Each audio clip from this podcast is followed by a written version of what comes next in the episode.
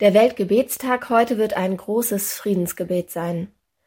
Schon seit mehr als 100 Jahren beten jedes Jahr Menschen auf der ganzen Welt gemeinsam am ersten Freitag im März.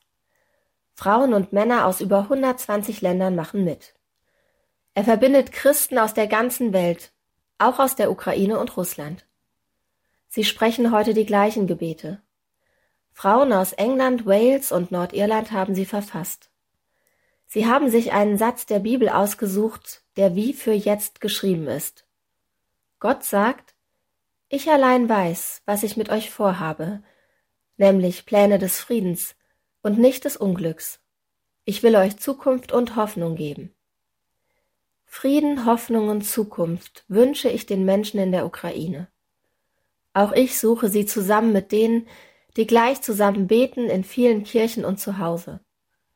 Wir hängen uns an Gottes Versprechen. Gott will Frieden und nicht Krieg. Gott gibt Hoffnung und schenkt Zukunft. So haben es Menschen schon oft erlebt. Das Gebet verbindet heute viele Menschen. Es ist eine starke Kraft. Ich bete, schaff Frieden für die Menschen in der Ukraine und auch für die Menschen in Russland, die gegen diesen Krieg protestieren. Gott hilf, mach ein Ende mit dem Krieg.